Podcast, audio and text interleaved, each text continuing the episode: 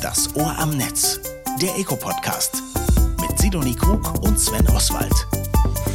Hallo und herzlich willkommen zum Ohr am Netz. Herzlich willkommen im Jahr 2024. Frohes neues Jahr, Sidonie. Wie geht's dir? Ja, danke. Frohes neues Jahr. Frohes neues Jahr für alle und für dich natürlich besonders und Happy Birthday. Ah, ja, ja, ja. Also heute, 9. Januar, Erscheinungstermin dieser Folge und damit mein 49. Geburtstag. Ja, so langsam denkt man übers Altwerden nach. Ach, naja. Ja, ja, doch, doch, doch, doch, doch. Das kommt schon. Also, wir haben ein spannendes Jahr vor uns und natürlich ist jetzt die erste Ausgabe des Podcasts im Jahr 2024. Wollen wir mal ein bisschen ins Jahr reingucken und schauen, was sind denn die großen Trends, die uns dieses Jahr beschäftigen werden. Und da gibt es einige, die wir in dieser Folge hier beleuchten werden. Einer davon natürlich, der, der in aller Munde ist seit etwas über einem Jahr, nämlich KI. Ja, genau, KI, das große Megathema, über das wir ja auch schon diverse Male hier im Podcast gesprochen haben letztes Jahr. Haben ja auch schon eine ganze Folge zu KI gemacht. Mhm. Da geht es natürlich meistens so um diese ganze generative KI. Ich weiß nicht, Sven, wie ist es denn bei dir? Nutzt du das inzwischen? Diese ganzen Tools, die es da gibt? Also ehrlich gesagt, ich habe im letzten Jahr, Ende letzten Jahres verstärkt natürlich mit ChatGPT und mit Google Bart rum experimentiert. Und ich mhm. muss sagen, also wenn ich mal irgendwas mir schreiben lassen möchte mit relevanten Infos, nutze ich eher Bart. Wenn ich irgendwas Kreatives brauche, nehme ich eher ChatGPT. Das ist für mich so ein bisschen die Einteile. Und seitdem DALI 3 bei ChatGPT direkt implementiert ist, kann man so herrliche Sachen wirklich einfach grafisch auch machen. Weil ich bin leider, also ich habe zwar Ideen, wie ein Bild ungefähr aussehen soll, ich bin aber überhaupt nicht in der Lage, ein Bild so zu machen. Und da habe ich mir auch tatsächlich auch schon für offizielle Erscheinungen Bilder generieren lassen, was toll ist. Und mein Grafiker, der hat für mich mal die Adobe Bild KI aktiviert und ein Foto von mir genommen, wo ich eigentlich mit einer blauen kurzen Jacke im Central Park stehe. Immerhin, ja, schon mal Central Park. So aussehen okay. lassen, als würde ich mit einem langen Mantel, einem Papagei auf der Schulter vor den Pyramiden stehen. Also da sind oh. einige lustige Bilder bei rausgekommen. Auch was ich da für Schuhe anhab, weil mein, das Originalbild ging nur ungefähr bis zur Brust und die KI halt halt alles drumrum generiert. Also so eine Schuhe würde ich nicht tragen. Ich habe auch so ein ganz komische Armbinde um. So, so weißt du, so, so wie in den 90ern ja. irgendwie die Gangmotive irgendwelche Stirnbänder hatten, habe ich so ein Ding um Arm. Also keine Ahnung, was mit der KI da los ist, aber ich habe viel Spaß damit, sagen wir es mal so. Und bei dir? Das klingt ja gut. Ja, wir spielen so ein bisschen auch damit und gucken mal, wie wir vielleicht für Texte, aber auch vielleicht manchmal für konzeptionelle Sachen ähm, so ein bisschen das nutzen können. Aber das ist alles noch so ein bisschen im Versuchsmodus, ehrlich gesagt. In dieser Folge reden wir natürlich auch über KI, weil es einer der Megatrends ist, auch für 2024, aber auch über andere digitale Trends in diesem Jahr, bevor wir das tun. Und wir wollen hier niemanden verwirren. Ne? Deswegen kommen jetzt erstmal digitale Neuigkeiten Neuigkeiten aus der digitalen Welt. Kurz und kompakt. Neues aus der digitalen Welt. Genau, ja, passend zum Thema dieser Folge, auch die erste News zum Jahresstart, haben wir das Meinungsforschungsinstitut Civi einmal fragen lassen unter rund 350 IT-Entscheidern, was denn ihrer Meinung nach die großen Tech-Trends für 2024 sind. Ja, und auch hier wenig überraschend die Antwort, die die meisten eigentlich gegeben haben. Es war tatsächlich eine offene Befragung dieses Mal und die allermeisten, also über 70 Prozent, haben tatsächlich tatsächlich hier KI genannt, ne, als den Trend, der die IT-Branche in diesem Jahr einfach am stärksten prägen wird. Ich denke, das ist keine größere Überraschung. Es wurden noch ein paar andere Themen genannt, zum Beispiel Datenschutz mhm. oder Cloud-Lösungen. Das sind aber beides, war dann schon sehr abgeschlagen. Ne? Das eine, also Datenschutz haben 6,5 Prozent als Megatrend genannt und Cloud-Lösungen dann nur noch 3 Prozent. Und was dann noch so an anderen Themen kam. Ähm, Security 0,1 Prozent oder so. ja, so der war dann so unter 3 Prozent. Also es ist schon schon ein relativ deutliches Ergebnis. Ne? Für den KI-Megatrend sorgt natürlich, das haben wir ja auch schon gesagt, dieser ganze Hype rund um generative KI, wie eben ChatGPT, der ja im letzten Jahr so ein bisschen losgegangen ist. Und unser Vorstandsvorsitzender Oliver Süme ist zudem auch davon überzeugt, dass KI die internationale Wettbewerbsfähigkeit für Unternehmen in diesem Jahr noch einmal deutlich stärken wird, auch eben in Deutschland. Wir haben ja mit dem ECO auch einen Branchenmonitor mhm. letztes Jahr veröffentlicht, im August vergangenen Jahres gemeinsam mit Arthur D. Little, wo wir auch immer so auf Trendthemen in der Branche schauen. Und auch da war KI natürlich ein Thema. Und da wurde prognostiziert, dass KI-gestützte Arbeit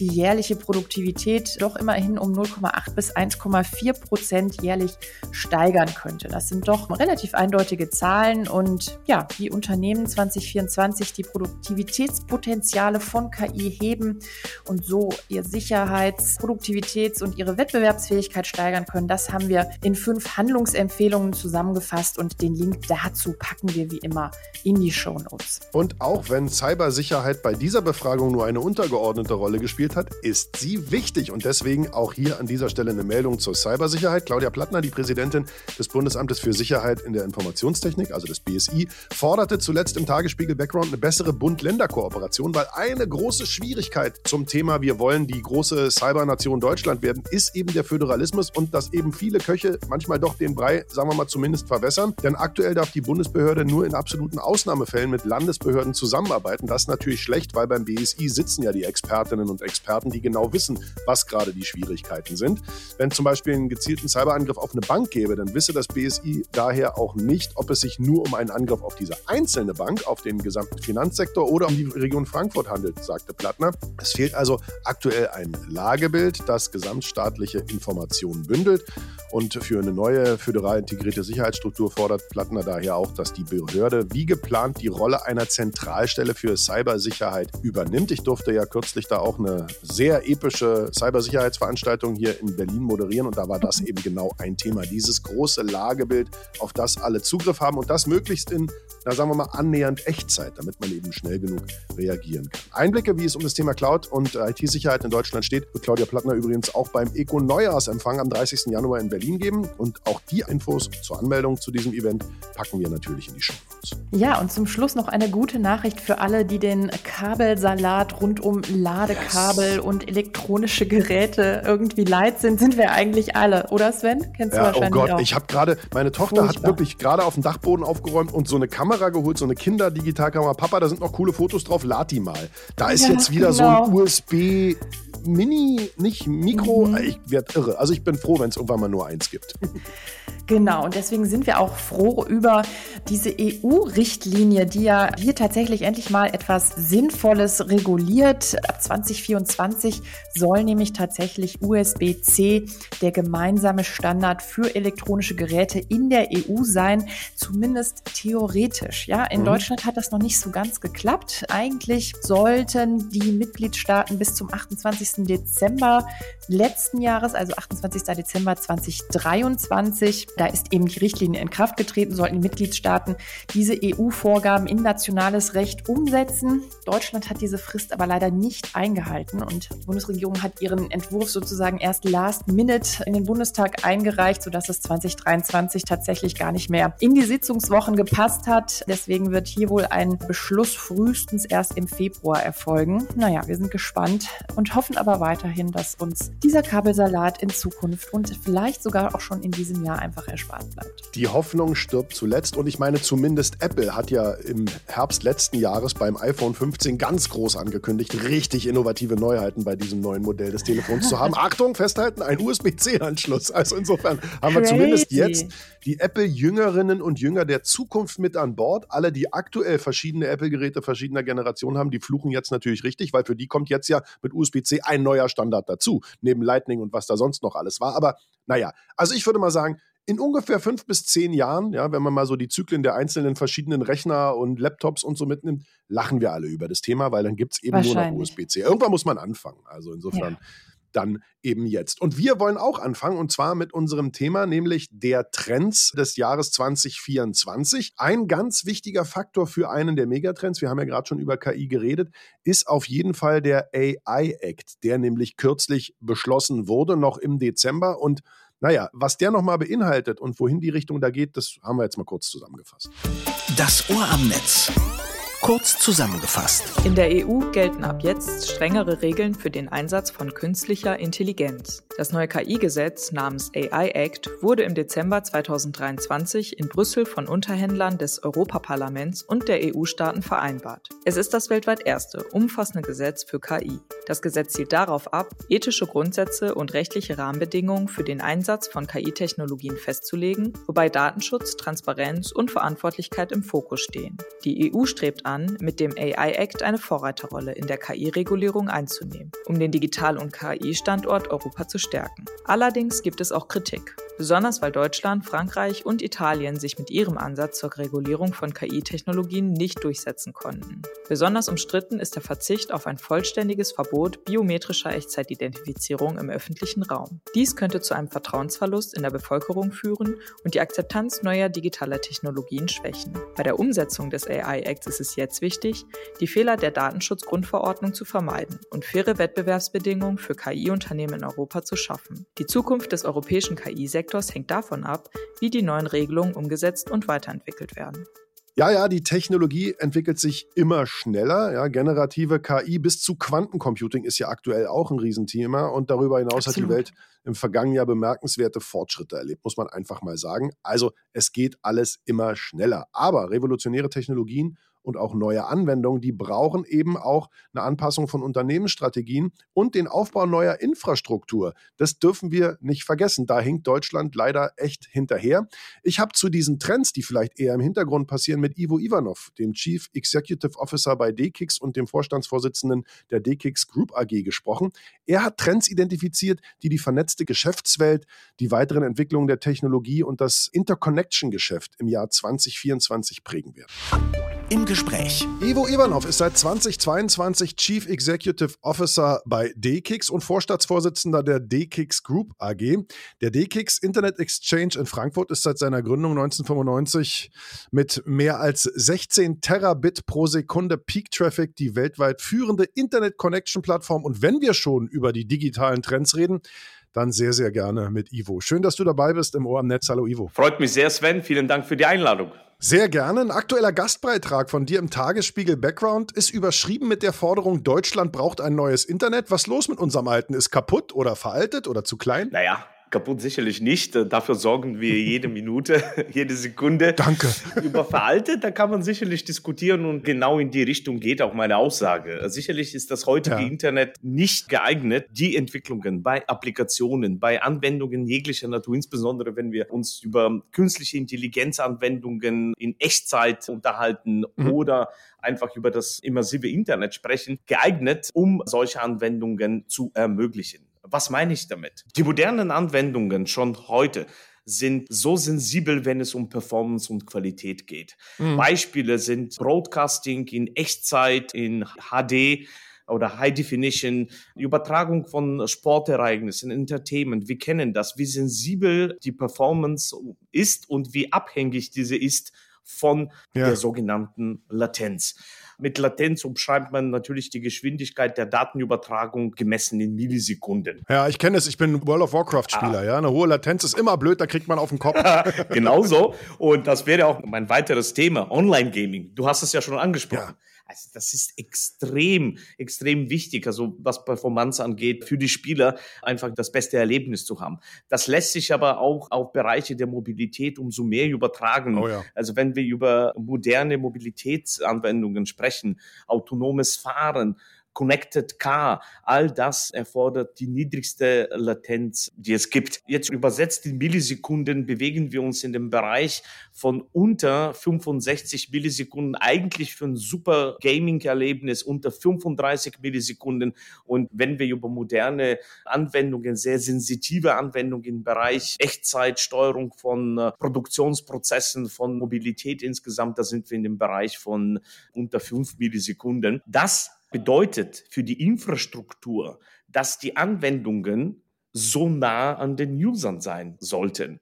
Also mhm. das heißt, dass die Entfernung zu der Applikation zwischen User-Device, also Computer, TV oder Office, weil wir reden auch über Business-Anwendungen, für eine Millisekunde nicht weiter entfernt sein sollte als circa 80 Kilometer. Und das ist natürlich die Zukunft. Übertragen auf den Bau von Infrastruktur bedeutet dies, dass Glasfasernetze überall ausgebaut werden müssen, dass Rechenzentren überall entstehen müssen. Natürlich nicht immer die ganz großen, mehr Mikrorechenzentren, aber diese werden ermöglichen, dass die Applikationen so nah, wie es nur geht, an den User gelangen. Ich sage immer so schön, die Autos dürfen nicht zu den Rechenzentren, die Rechenzentren sollten zu den Autos, ja. äh, um am Beispiel autonomes Fahren und KI-gesteuerte Mobilität zu denken. Jetzt ist es ja so, dass wir in Deutschland ein bisschen hinterherhinken, ich will es mal vorsichtig formulieren, was so die Netzabdeckung durchaus angeht. Das heißt also, grundsätzlich macht das autonome Fahren, ich sag mal gerade im ländlichen Bereich ja eh sowieso immer noch starkes Kopfzerbrechen. Das heißt also, du glaubst, dass wir mit der jetzigen Strategie da auch gar nicht so sehr weiterkommen, sondern dass es eben, ich sag mal, ab diesem Jahr 2024 ein Umdenken braucht. Also ich sag mal,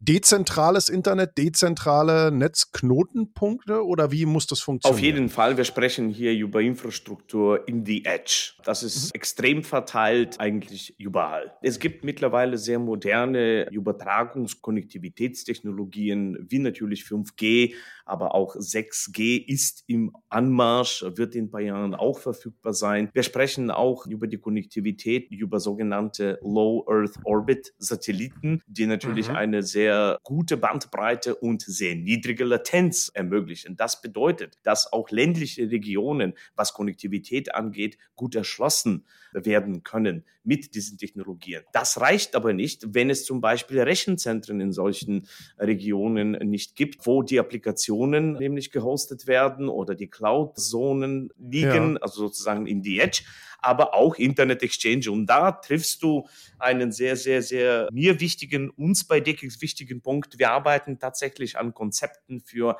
Mini-Internet Exchange, so, sogenannte Pizzabox Exchange, die man ja, cool. ähm, in der Nähe von Autobahnkreuzung oder in der Nähe von 5G Mobilfunkmasten positionieren könnte. Okay, dann wird also auch das Internet an sich dezentral. Jetzt hast du ja gerade schon gesagt, eigentlich brauchen wir flächendeckend Rechenzentren und wir gucken ja so ein bisschen in die Zukunft und also viele, gerade Betreiber von Rechenzentren, gucken ja ziemlich besorgt in die Zukunft, also zumindest seit der Verabschiedung des Energieeffizienzgesetzes es droht ja durchaus das Problem, dass Rechenzentrumsbetreiber sich vielleicht eher aus Deutschland zurückziehen werden, weil es nicht mehr finanzierbar, nicht mehr bezahlbar und vielleicht auch aufgrund der Anforderungen, was jetzt so einen Energieeffizienzwert angeht, einfach gar nicht mehr machbar sein wird. Betrachtest du die Entwicklung mit Sorge oder bist du da eher entspannt? Ich betrachte die Entwicklung tatsächlich mit Sorge. Da muss ein Umdenken stattfinden. Oft wird die Rechenzentrumsdiskussion mit einer negativen Tonalität geführt, was mich mhm. persönlich extrem stört. Denn Rechenzentren sind nun mal wesentliche Bestandteile der Wertschöpfungskette, was digitale Infrastruktur angeht, wesentliche Bestandteile für das Ermöglichen einer modernen digitalen Infrastruktur, die wiederum die Grundlage für Wirtschaftswachstum ohne Zweifel schon ist und noch mehr in der Zukunft sein wird. Also ohne diese Infrastrukturelemente. Wird Deutschland den Anschluss verlieren, wird kein digitales Wirtschaftswachstum möglich sein? Und erst recht nicht, was ich mir wünsche, ein digitales Wirtschaftswunder. Dieses Umdenken muss stattfinden in der Politik, in der breiten Öffentlichkeit. Und natürlich ist das Thema Effizienz auch ein wichtiges, aber es gibt Riesenfortschritte durch Innovation, durch alternative Energiequellen, die man nutzen sollte. Und dort äh, sollte der Staat auch noch mehr wirtschaftsfreundliche Rahmenbedingungen schaffen, damit der Strompreis wettbewerbsfähig bleibt. Weil es mhm. bringt nichts, wenn Rechenzentren in ähm, Ländern wie zum Beispiel, ich greife hm, Norwegen jetzt aus als Beispiel, wo der Strompreis deutlich günstiger ist, deutlich niedriger ist. Es bringt nichts, wenn man nur dort große Rechenzentren aufbaut oder Rechenzentren aufbaut, denn die Latenz, die wir brauchen, kann nicht gewährleistet werden, wenn man Inhalte von Norwegen nach Deutschland transportiert. Ja. Ist es auch eine ganz wichtige Frage der digitalen Souveränität. Wo ja. liegen die Daten? Die Daten sollten in der Jurisdiktion liegen, wo diese auch erhoben worden sind, aus Datenschutzgründen, aus hm. Gründen des Schutzes der Privatsphäre, aber auch noch mehr aus Gründen der Performance, wie ich schon ausführte. Ja. Jede Millisekunde zählt und deswegen ist die Latenz die neue Währung in unserer digitalen Welt oder im, wie ich im Englischen sage, Latency is the new currency. Okay, für alle, die das noch nicht so richtig durchstiegen haben, vielleicht auch die Damen und Herren in der Politik da draußen, die ja eventuell gerade zuhören. Also bei Latenz geht es nicht nur darum, dass man beim Online-Rollenspielen der Schnellste ist, sondern gerade in so Bereichen wie, naja, also autonomes Fahren hast du schon gesagt, oder ich stelle mir halt auch vor Telemedizin. Also sozusagen, wenn ein Experte einen operierenden Roboter, der irgendwie ein paar hundert Kilometer weg ist, steuert, da ist Latenz natürlich auch das A und O, damit der genau sieht, was er macht. Also ohne Latenz geht es nicht. Das ist also, würdest du sagen, schon einer der großen Trends. Latency is the new currency, also Latenz ist die neue Währung. Welche anderen großen Trends siehst du denn? Ich meine, KI hat uns ja schon durchs Jahr 2023 gejagt, wird auch 2024 wahrscheinlich ein großes Thema bleiben, oder? Absolut ein Riesenthema. Es gab ja Stimmen, die vor ein paar Jahren als Cloud richtig kamen und gehypt wurde, gesagt, ach, das ist doch nur ein Hype, in ein paar Jahren ist das ja auch weg. Wir kennen das Ergebnis. Cloud ist überall und wird ähm, noch mehr cloudifiziert. Mit KI ist schon eine ähnliche Entwicklung zu beobachten. Es ist innovativ, es ist extrem effizient, es hilft in so vielen Bereichen. Das sind Riesenfortschritte möglich. Du hast Bereich Telemedizin. Telemedizin wird bereits durch KI unterstützt. KI mhm. unterstützt autonomes Fahren und wird noch mehr autonomes Fahren in der Zukunft unterstützen. Unterschiedlichste Elemente in Produktionsketten, in Logistikketten wird das Leben einfacher und besser machen. Das immersive Internet insgesamt, wenn wir darüber nachdenken, was bedeutet das immersive Internet? Ich meine damit nicht nur das sogenannte Metaverse, weil mhm. Meta kommt ja im Namen des Konzerns Meta. Ich meine, das Konzept vom immersiven Internet bedeutet eine Virtualisierung unseres Lebens in Echtzeit. Und um das jetzt zu übersetzen zu dem, was wir festgestellt haben mit der Latenz, haben wir uns Gedanken gemacht, was sollten wir denn messen, damit wir verstehen, wie viele Millisekunden brauchen wir als Performance-Messung für das immersive Internet. Und Sven, wir haben uns entschieden, die Gehirnleistung zu messen. Denn äh, das immersive Internet. Ganz äh, kurz, äh, wessen? Nein, war nur Spaß. Naja, kommt, kommt auf den Tag an und, und auf die Uhrzeit, aber auf Durchschnittswerte kann man sich schon einigen. Und wir haben uns gefragt, ja, was ist denn relevant bei dem immersiven Internet? Es gibt eine simple Antwort. Es muss sich natürlich fühlen. Ja. Es muss sich so fühlen wie in echt. Genau. Und Geschwindigkeit? Geschwindigkeit. Wie viele Millisekunden haben wir? Um, ja, rate mal, bei Haptik. Oh, also ich glaube, also ich würde sagen, 20 Millisekunden, wahrscheinlich ist das schon relativ viel, oder? Es ist, das ist wahrscheinlich wieder sowas, dass es sich so anfühlt, als würde da was nicht stimmen. Und ich meine, da kommt ja heute schon, wenn ich eine VR-Brille aufsetze und da irgendwie nur Millisekunden Pause sind, habe ich ja schon teilweise Motion Sickness. Ne? Also es ist wahrscheinlich noch kürzer, oder? Naja, das ist schon die Punktlandung. Herzlichen Glückwunsch. Du sollst heute Lotto spielen. Also das Zweite ist aber noch interessanter. Das ist ja nicht nur das Fühlen, weil für bestimmte ja. Applikationen, man kann sich ja vorstellen, im immersiven Internet, ich will ja online eine Jacke anprobieren und einfach fühlen, wie der Stoff sich anfühlt. Ja, das sind die 20 Millisekunden, wirklich beeindruckend. Das zweite ist das Sehen, also mhm. Video. Also die Wahrnehmung, die visuelle Wahrnehmung, die erfordert weniger als 13 Millisekunden. Es wird immer okay. weniger. Und das letzte Element ist das, was wir hören. Audio. Ja, das ist noch schneller, oder? Audio ist brutal. Ja, ich kenne das aus dem Radiostudio. Da haben wir so zwei Möglichkeiten abzuhören. Einmal, was geht aus dem Studio raus und einmal, was kommt über die Antenne rein. Und das ist gefühlt ein Riesenunterschied. Ich meine, das Gehirn gleicht es aus, zumindest wenn du lange Radio machst. Aber am Anfang denkst du, wo kommt denn da diese Lücke her? Er, er, ne? So. Ja, ja, ja, ja, ja. Aber Audio erfordert äh, weniger wie eine Millisekunde. Krass, da sind wir bei krass. den weniger als 80 Kilometer, wie ich schon am Eingang sagte. Und das gibt uns jetzt hoffentlich äh, allen das Bild, was wir brauchen in der Zukunft. Sehr viele Pizzakartons. ja, absolut.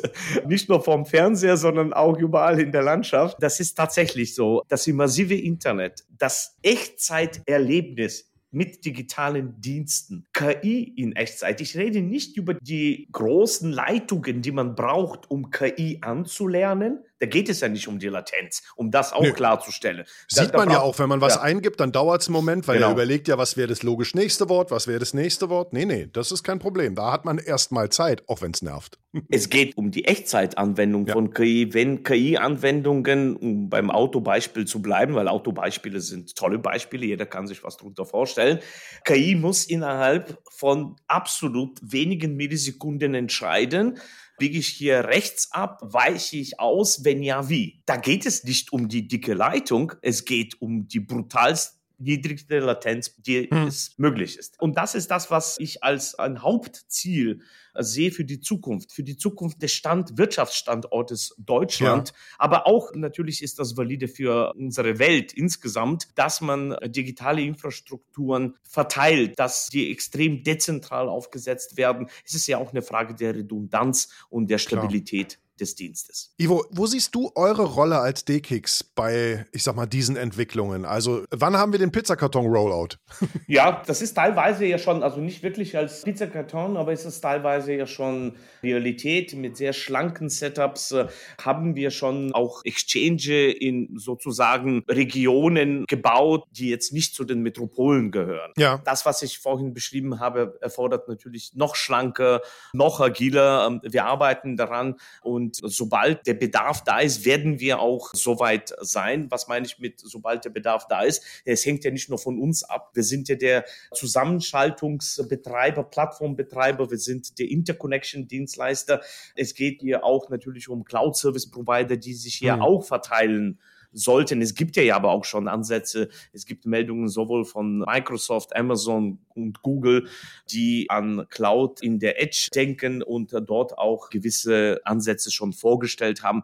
Das gilt es zu entwickeln und wir sehen uns da als ein entscheidendes Element, so wie wir auch heute kritische Infrastrukturen im Bereich der Datenverteilung und Datenübertragung betreiben für die Zuhörer, die das vielleicht nicht so gut kennen, betreibt DKX Plattformen in 54 äh, Märkten weltweit. Wir sind auf vier Kontinenten und die Anzahl der angeschlossenen Netze erreicht mittlerweile 3400. Um, um auf Deutschland zu kommen, Frankfurt ist nach wie vor unser Flagship. DKX ja. wurde ja dort 1995 gegründet, sozusagen geboren mit dem kommerziellen Internet mittlerweile 28 Jahre alt, als Infrastrukturanbieter schon ein altes Unternehmen, muss man sagen.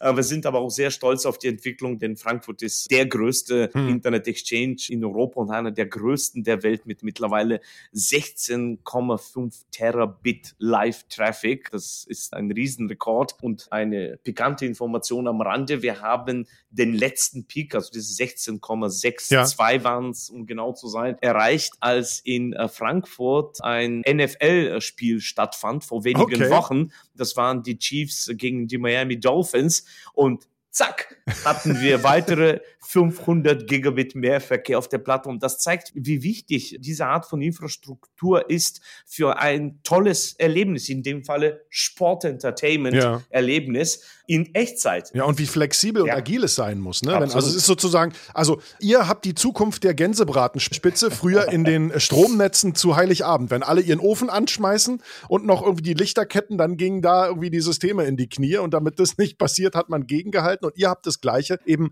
mit den Daten und, wenn ich es richtig verstanden habe, ist der Top-Trend, der hinter allem liegt, was wir jetzt machen, also für dieses Jahr 2024 und wahrscheinlich auch die folgenden auf jeden Fall die Latenz, beziehungsweise keine Latenz. Das wäre es, oder Ivo? Beziehungsweise die möglichst geringe Latenz. Wir sehen natürlich auch ein paar andere Trends, natürlich Zusammenschaltung, Interconnection, Konnektivität mhm. in einer Form, die sehr stark sich mit Performance auszeichnet, aber auch kontrollierbar für die Nutzer ist. Das ist auch ein Trend, insbesondere für Unternehmen jeglicher Art. Es ist erstaunlich zu sehen, wie viele Unternehmen, die jetzt nicht zu der Telco-Branche oder Internetbranche mhm. direkt gehören, mittlerweile umdenken. Die haben verstanden, dass sie digitale Assets nur dann entwickeln können, wenn sie die, im Englischen sagt man die Data Journey oder die Datenflüsse beherrschen und kontrollieren. Sie können nur dann ihren Kunden bestmögliche Online-Dienste oder digitale Dienste anbieten, wenn sie die Performance und äh, die Sicherheit kontrollieren. Ich spreche hier über Banken, ich spreche hier über Automobilkonzerne, ich spreche über,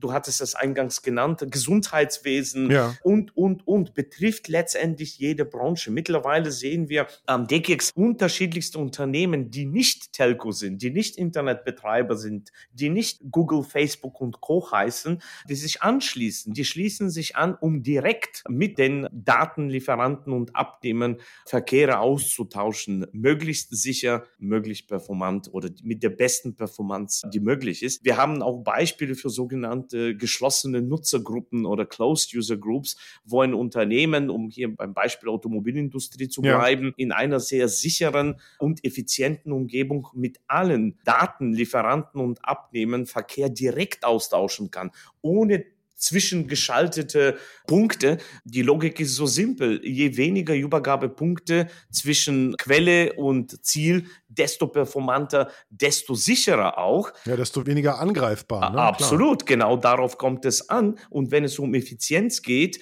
ist eine Many-to-Many-Aggregation die beste Wahl. Das heißt, alle, die mit dem Netz des Automobilkonzerns Daten austauschen wollen und diese in die Autos transportieren lassen wollen, aber auch Daten aus den Autos nutzen können, können in einer geschlossenen, sicheren und stark performanten Umgebung, die wir Closed User Group oder geschlossene Nutzergruppe nennen, Daten austauschen. Das findet statt. Das kann man wunderbar anwenden in Industrien, wo Sicherheit, aber auch Regulierung extrem hm. ausgeprägt sind, wie Finanzwesen, wie Gesundheitswesen, Versicherungswesen und so weiter und so fort. Also das ist ein Riesentrend, ein Trend, der uns zeigt, dass die digitale Transformation nicht nur überall angekommen ist, sondern dass auch ein Umdenken stattfindet in neuen Konnektivitätslösungen in einer stark redundanten, verteilten Form, wo und die Unternehmen die Daten, die Kontrolle über die Datenverkehre in ihre eigenen Hände nehmen. Also, die Digitalisierung ist in den Köpfen angekommen. Jetzt müssen wir sie nur noch in die Köpfe der Politikerinnen und Politiker reinkriegen, damit Deutschland auch Digitalstandort bleiben kann oder da noch deutlich besser wird. Einer der Trends, das haben wir von Ivo gelernt, ist ganz klar die Performance beziehungsweise eine möglichst niedrige Latenz. Die brauchen wir. Deswegen wird das Internet der Zukunft dezentraler werden. Ivo, vielen, vielen Dank für die Information. Ich freue mich auf ein spannendes Jahr 2024 und danke, dass du dabei warst im Ohr am Netz. Herzlichen Dank, hat Spaß gemacht und eine letzte Bitte Richtung Politik. Bitte keine Kohle für Kohle, sondern Kohle für KI. Ja, ganz interessant fand ich jetzt im Interview mit Ivo, dass ja auch mal wieder deutlich wurde, wie wichtig digitale Infrastrukturen eigentlich sind ne? für diese ganze digitale Transformation, auch von Unternehmen, von der Wirtschaft, aber auch von uns als Gesellschaft. Die sind ja häufig so ein bisschen im Hintergrund, äh, nicht so richtig sichtbar für alle.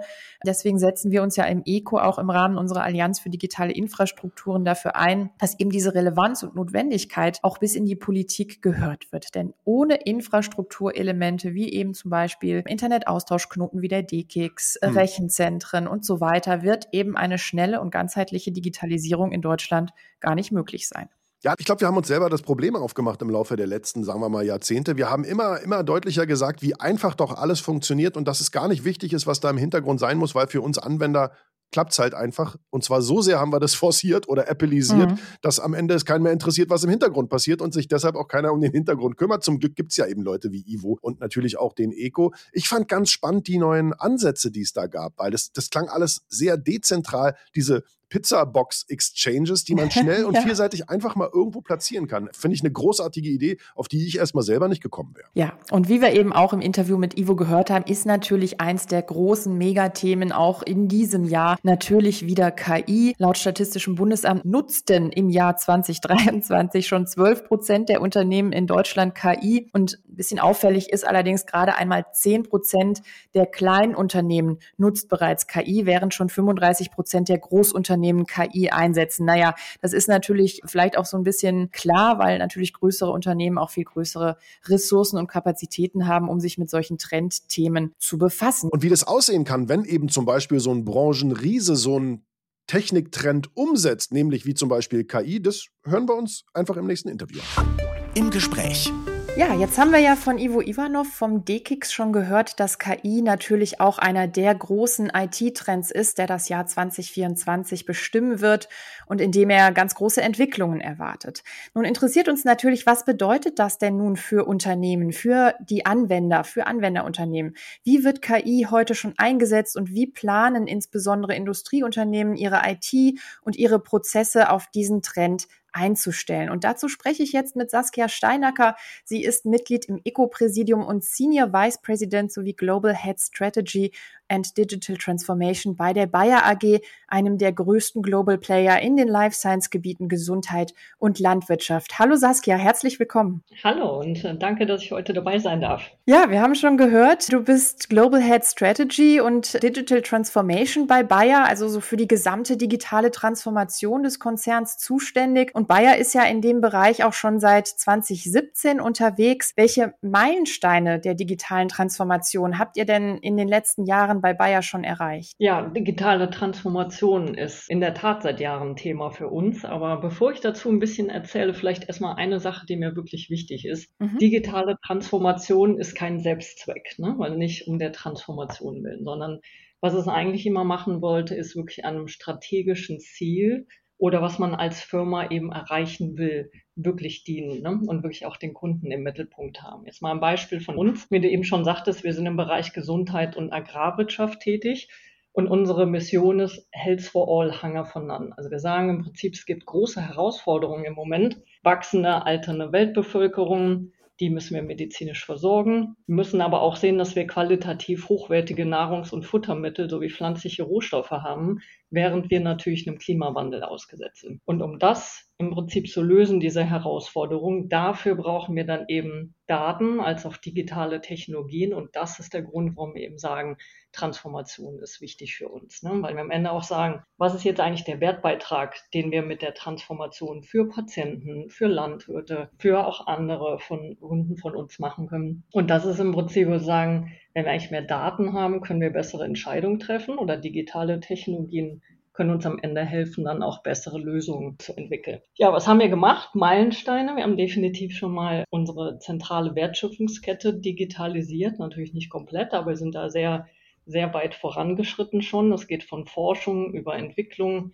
Produktversorgung bis hin zu Marketing. Und wir haben, es vielleicht auch ganz wichtig, ist immer so ein, eigentlich eine Grundlage, die man braucht, Hochleistungsrechenleistungen. Also in die Cloud sind wir im Prinzip umgezogen. Wir haben uns überlegt, wie können wir eigentlich sicherstellen, dass wir hochwertige und sichere Daten haben? Wir haben auch eine Datenstrategie aufgebaut. Mhm. Wie können wir uns im Tech-Ecosystem eigentlich aufstellen? Wer sind die Player, mit denen wir zusammenarbeiten wollen? Und vielleicht jetzt mal ganz konkret, wenn man sagt, was ist jetzt wirklich mal so eine digitale Lösung, die wir haben? Da kann man sehen, wir haben ein Climate Field View, nennt sich das. Das ist eine digitale Plattform, die hilft im Prinzip Landwirten, Milliarden von Daten von ihren Feldern zu sammeln und dann zu analysieren. Ne? Dann hat man so die mhm. Daten, mhm. die können das anschließend mit zum Beispiel Wetter oder anderen Daten dann zusammenbringen und können dann sagen, was ist eigentlich jetzt das richtige Produkt am richtigen Ort zur richtigen Zeit? Ne? Und in welcher Menge muss ich das eigentlich anwenden? Okay. Dadurch können die halt ganz entscheidend ihre Kosten senken, können die wirklich zielgerecht einsetzen und am Ende kann man so natürlich dann auch sehen, dass man jetzt zum Beispiel Umweltbelastung dann auch minimiert. Ne? So das jetzt mal als Beispiel.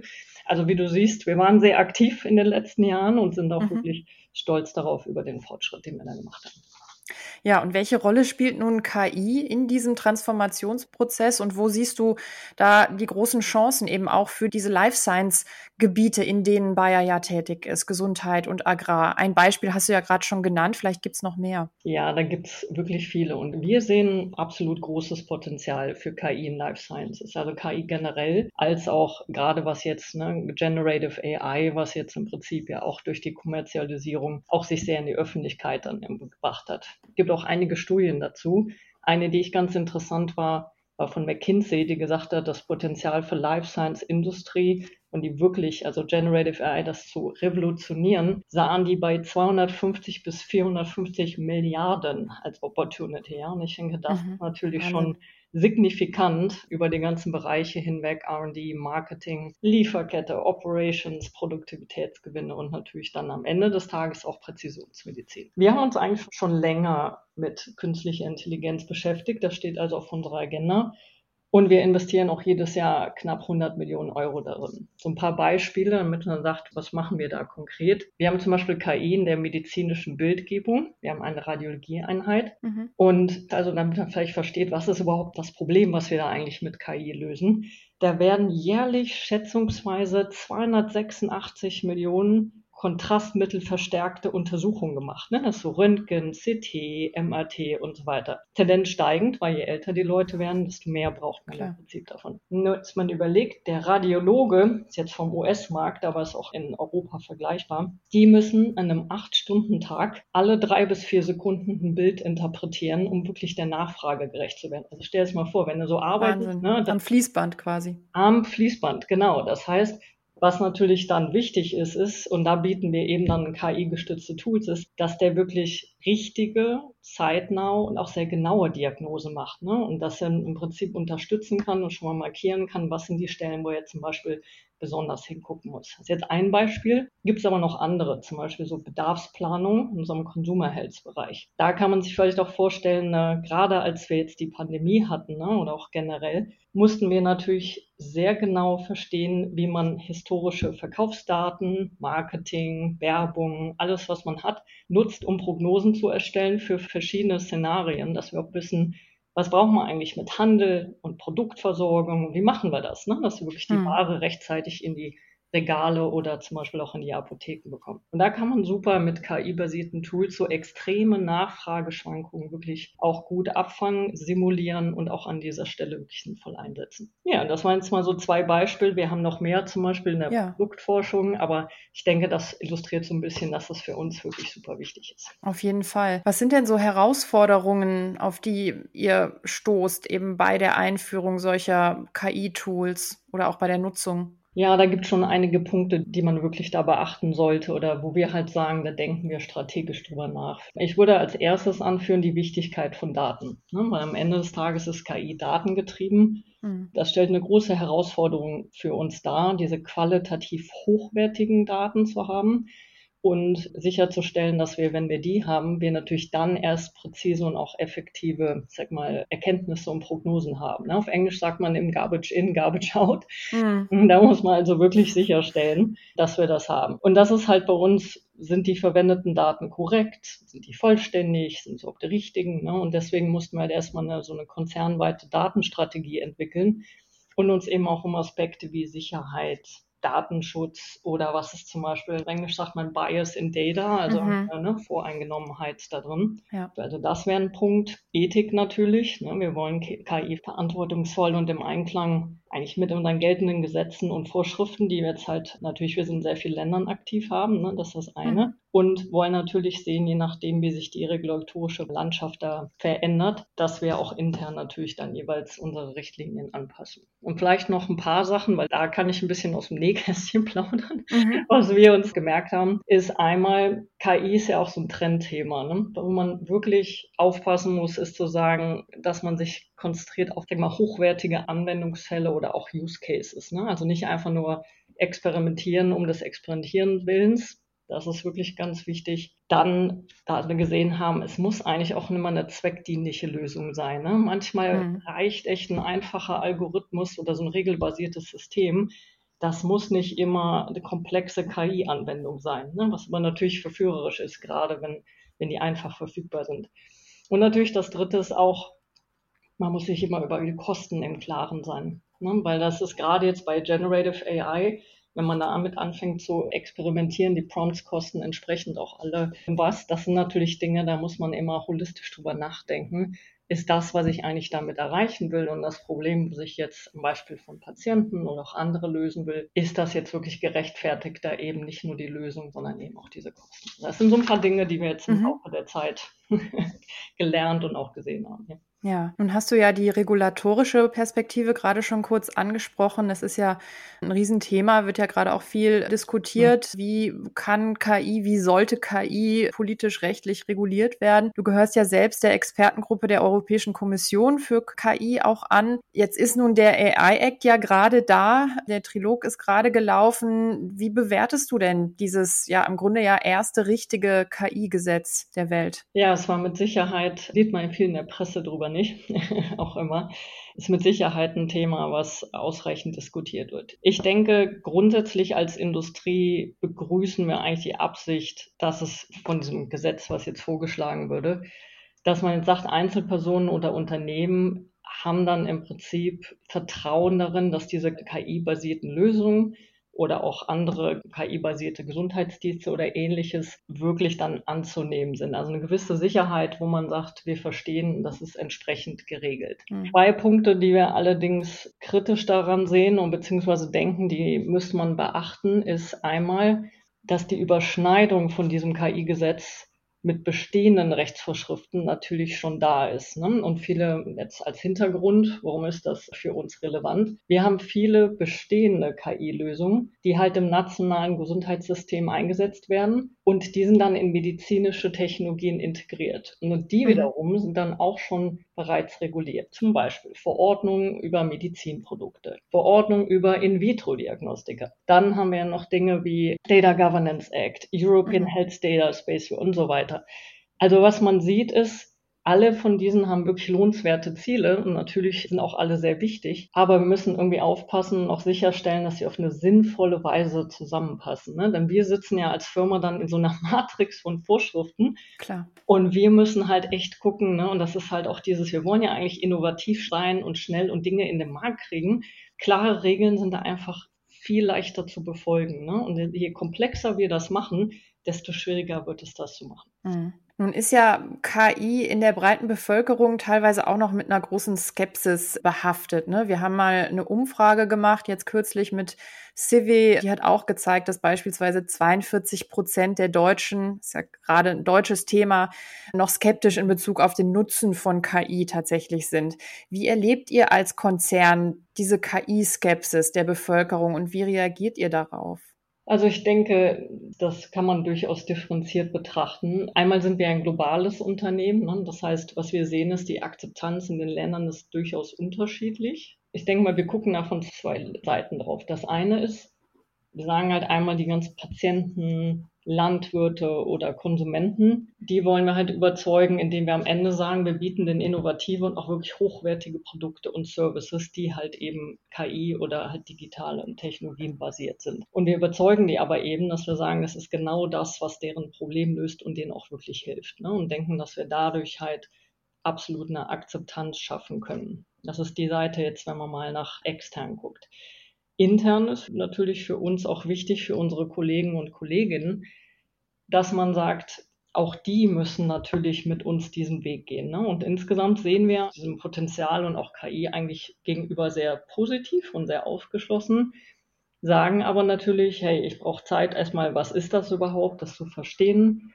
Was bedeutet das für meine tägliche Arbeit? Wie kann ich das eigentlich anwenden? Und wir sehen da wirklich auch viel Bedarf, das eigentlich zu testen, zu experimentieren und auch dann natürlich, das eine ist das Experimentieren, aber auch, dass wir wirklich schauen müssen, ist auch manchmal Skepsis, was kommt denn da raus? Also die Ergebnisse, ne? Ist der tatsächliche mhm. Output jetzt wirklich genau oder nicht? Und müssen da entsprechend dann auch schauen, dass wir mit zusätzlichen Datenquellen und Verifikationen arbeiten, damit die Leute halt das Ergebnis entsprechend auch annehmen. Wir tun aber eine Menge für, zum Beispiel mit unseren Mitarbeitern kommunizieren wir da im großen Umfang. Wir haben Deep Dive Session, wir haben unternehmensinterne Akademie, zum Beispiel IT-Akademie, ne, wo man sich mhm. weiterbilden kann. Und ich sag mal, das ist das, wo wir zumindest bei uns intern sehen, dass das eigentlich sehr gut angenommen wird und auch sehr gut hilft. Also wäre jetzt vielleicht, wenn man auf generell Deutschland guckt, wenn da vielleicht einige Sachen, die man auch innerhalb von Deutschland dann gut nutzen könnte. Ne? Weiterbildung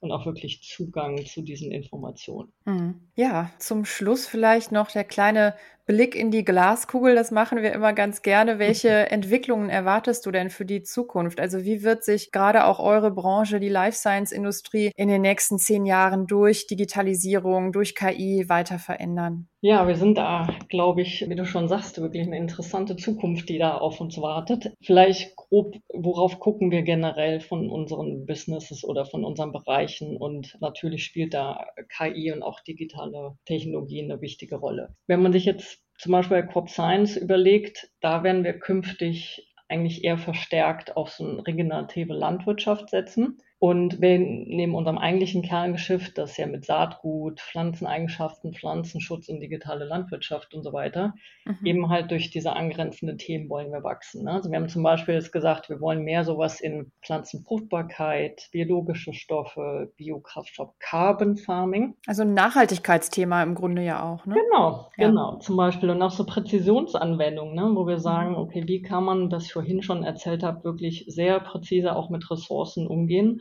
um dann wirklich maximalen Ertrag zu landen. Und wir haben auch sehr interessant in der Forschungs- und Entwicklungspipeline, zum Beispiel bei so Saatgut und so Züchtungstechniken, haben wir eigentlich die nächste Generation, die da jetzt schon kommt. Und wir hoffen eben halt mit Hilfe von künstlicher Intelligenz eigentlich das beste Saatgut für die jeweiligen Bedingungen hervorzubringen. Ne? Es wird uns also helfen, in diesem ich sag mal, Vorgang, wie wir das untersuchen innerhalb der Forschung, einfach schneller und effizienter zu sein. Das ist ein Beispiel jetzt wo wir die Technologie sehen. Das andere ist natürlich unser Pharmabereich. Bei dem steht Zell- und Gentherapie, also Cell- und Gentherapie. Das ist im Prinzip etwas, wo wir sagen, da sehen wir auch eine absolut große Zukunft drin. Wir haben auch da signifikante Investments gemacht. Einmal in Ask Bio, das ist also ein Partner, das ist ein Pionier in Gentherapie. Die haben über 750 Patente im Technologiebereich. Da versprechen mhm. wir uns also sehr viel von. Als auch mit der Übernahme von Blue Rock Therapeutics. Die sind im Prinzip PSC-basierte Zelltherapie auch. Ne? Also von diesen beiden denken wir, dass technologiegestützt wir da wirklich noch einiges erwarten können. Und vielleicht final noch unser Consumer Health Bereich. Das ist ja unsere dritte Division, die wir haben. Da wollen wir wirklich uns im Bereich Precision Health und diese Self-Care-Lösungen in diesem Bereich nochmal deutlich besser und weiter aufstellen. Zum Beispiel, dass wir sagen, mit personalisierten, datengestützten Empfehlungen können wir dann zum Beispiel Patienten versorgen, die sagen, wie kann ich zum Beispiel meine Vitaminzufuhr optimieren, wie kann ich beispielsweise meine eigene Gesundheit dann managen. Und da denken wir auch, dass gerade durch KI gestützte Anwendungen wieder auch wirklich viel machen können. Also alles in allem freuen wir uns definitiv dann auf die nächsten Jahre, die jetzt kommen. Ja, ganz herzlichen Dank, Saskia. Also ich nehme mit, KI birgt ganz große Chancen, gerade auch im Bereich Gesundheit und Landwirtschaft, auch in Bezug auf Nachhaltigkeitsziele und Effizienzziele. Fand es mhm. aber auch interessant, dass du gesagt hast, digitale Transformation und auch KI ist natürlich kein Selbstzweck. Ne? Es muss immer dem Menschen dienen und auch was die unternehmerischen Entscheidungen im Grunde angeht, nicht KI um jeden Preis, sondern es müssen halt zweckdienliche Lösungen sein, ne, die auch die Kosten im Blick bewahren müssen. Also ganz herzlichen Dank für diese Einblicke aus der Praxis und herzlichen Dank für deine Zeit und dass du hier bei uns warst. Sehr gerne und vielen Dank. Ist schon spannend, wie sich die großen Branchenriesen, wie zum Beispiel ein Konzern wie Bayer, auch so ein Traditionskonzern, mit dem Thema KI auseinandersetzen und auf welche, ich sag mal, digitalen Pferde die da setzen. Spannend fand ich hier die Betonung der zweckgebundenen und ethischen digitalen Transformation, mhm. weil immer wenn es um KI geht, muss man die Ethik von vornherein mitdenken, sonst ist das Kind im Brunnen und zu spät. Insofern hoffen wir mal auf, ich sag mal, verantwortungsvollen und vertrauensvollen Umgang mit der KI in allen Businessbereichen. Ja, genau. Aber auch diese Praxisbeispiele fand ich nochmal interessant, ne, die sie ja auch genannt hat, wie eben KI in der Radiologie ähm, zur Auswertung eingesetzt werden kann oder ja, einfach auf unterschiedlichste Art und Weise dem Menschen dienen kann und sogar beim Leben retten helfen kann. Ich habe gerade kürzlich was gelesen, da muss ich nochmal verifizieren, aber es ist jetzt durch KI gelungen, einen Speicheltest für Krebs zu entwickeln. Und zwar der anhand von Stimmt, einer Speichelprobe gelesen, ja. sogar verschiedene Arten von Krebs diagnostizieren kann, weil die KI rausgekriegt hat, dass bei von Krebs befallenen Zellen irgendwelche Zuckermoleküle die Oberflächen leicht verändert sind. Also was, wo wir wahrscheinlich noch 100 Jahre hätten forschen müssen, hat eine KI schnell hingekriegt. Vielleicht haben wir ja Glück und so ein Schnelltest, ja, es wäre ja dann sowas ähnliches wie ein Corona-Test oder so, so ein Speicheltest mhm. ist dann bald im Umlauf und dann hätten wir natürlich wieder einen Riesenschritt geschafft für die Krebsbekämpfung zum Beispiel. Naja, also auf jeden Fall ist so viel Musik drin in digitalen Themen, weil digitale Technologien eben Teil der Lösung sind. Also einerseits, wenn es ums Thema Nachhaltigkeit geht, aber auch wenn es um unsere Gesellschaft und um unsere Gesundheit geht. Und dazu gibt es ja auch die Kampagne Join the Solution des ECO. Das heißt also, wenn ihr da draußen mit eurem Unternehmen was macht, wo ihr sagt, da bringt uns unser digitaler Ansatz richtig nach vorne, dann macht mit bei Join the Solution. Dann komme ich gern vorbei und drehe bei euch ein cooles Video und wir gucken uns mal an, wie ihr helfen könnt, die Welt ein bisschen besser zu machen. Damit sind wir am Ende, oder? Das war sie schon wieder, die erste Folge in 2024. Jetzt kannst du weiter Ge Geburtstag feiern, genau. die Korken knallen lassen. Ich gehe jetzt Kuchen essen. Wir hören uns in zwei Wochen wieder, Sinoni. Bis dann, lasst dir gut gehen und da geht's euch um Geld. Raus. Oh, genau. Geld, Geld ist gut. Geld zum Jahresanfang Geld ist immer gut. genau. Jetzt kommen die ganzen Rechnungen und die Steuerforderungen. Insofern in ja, zwei Wochen, ja, ja. in zwei Wochen wird alles gut. Und bis dahin bleibt gesund. Tschüss, Sven, macht's gut. Tschüss zusammen. Das Ohr am Netz, der Podcast des ECO, Verband der Internetwirtschaft.